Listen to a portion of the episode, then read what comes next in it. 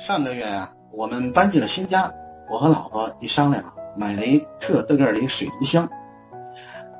没几天呢，我们订购的高档水族箱就送到了我们家。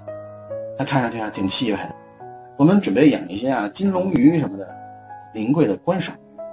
安装师傅呢告诉我们呢，呃，先续上水，搁几天，别急于把鱼先放。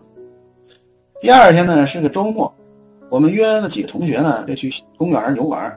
顺手呢，我捞了几个小虾，然后带回家呢，就放进这水族箱里。这么大个水族箱嘛，这几个透明的小虾呀，根本就不起眼儿。那不仔细看啊，根本就找不着。第二天是个周日，我岳父母呢来我们家，呃，岳母呢和我老婆呢，他们娘俩就先进厨房去准备午餐了。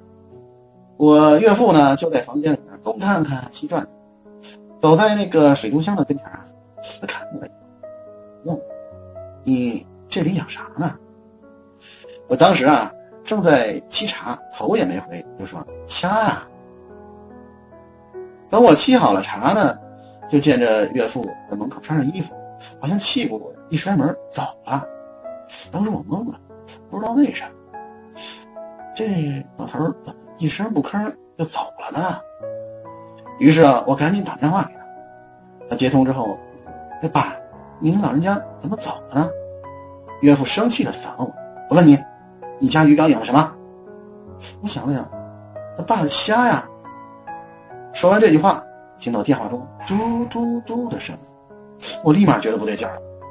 过了五分钟，老婆怒吼着从厨房里冲了出来。